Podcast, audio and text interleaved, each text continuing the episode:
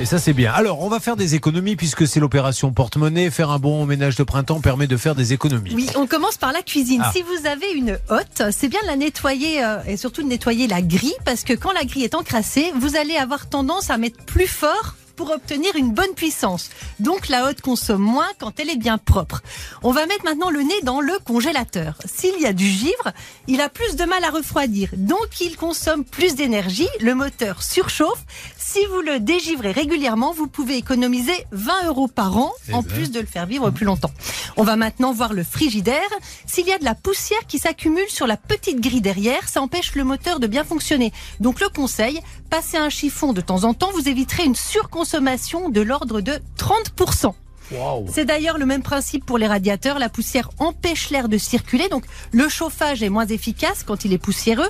En gros, il va plus chauffer le mur que chauffer l'air. Donc n'hésitez pas à nettoyer tout ce qui empêche le bon fonctionnement de vos appareils. Eh bien, on a tout noté, surtout Hervé Pouchol, qui a noté le premier conseil.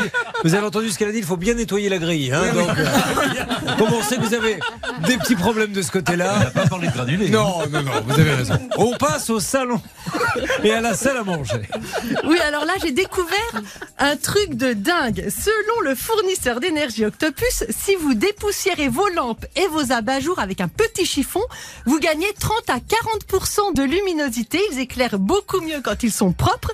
Et quand vous touchez l'ampoule, c'est un indice. Si elle est brûlante, ça veut dire que c'est une ampoule qui gaspille. Ce n'est pas une ampoule basse consommation qui, elle, ne chauffe pas et consomme moins. Maintenant, regardez vos vitres. Si elles sont bien lavées, vous allez gagner en luminosité, donc vous aurez moins besoin d'allumer la lumière. Bah, voyez, je vais faire les tests ce soir. Je vais demander à ma femme, tiens, touche l'ampoule pour voir. Ah, c'est bien ce que je pensais. On gaspille bêtement. bon, Ah, j'adore ces conseils. Vous devriez demander à votre femme d'épousseter régulièrement Ah oui. les abat-jours. Hein. Parce que la dernière fois que je suis venu, hein, il y avait de la poussière. hein.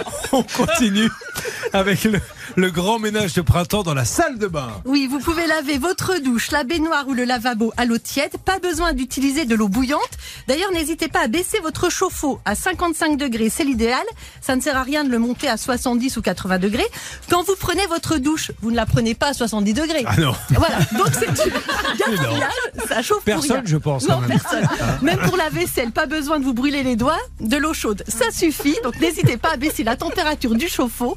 Et quand vous partez en week-end, vous pouvez le couper, car même si vous ne l'utilisez pas, il consomme, ça peut faire 100 euros d'économie facilement. Eh, eh, Vous voyez, on n'y pense pas parce que des gens prennent leur douche à 200 degrés et ils voient leur facture arriver.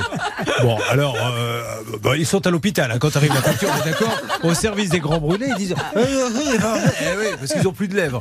Allez, on finit par la chambre. Attention, la chambre Hervé Pouchol, Ah, c'est oui. pièce euh, vraiment très importante chez vous. On y va. Oui, on l'aère 5 minutes tous les voilà. jours pour renouveler l'air, ça enlève l'humidité. Vaut mieux. Et, et si vous avez un matelas avec un côté hiver et un côté été, n'oubliez pas de le retourner côté été. Vous dormirez mieux. Le coton et le lin ont une capacité de ventilation et d'absorption de l'humidité qui diminue la sensation de chaleur. Vous nous avez tué, ce matin. Oui, mon matelas, il fait toutes les saisons. Et tous les pays du monde aussi. il le tourne tous les jours. D'ailleurs, le recensement qui a lieu chaque année en France est fait sur le matelas d'Hervé Pouchol. Où, il faut quand même le dire, 60% de la population est passée.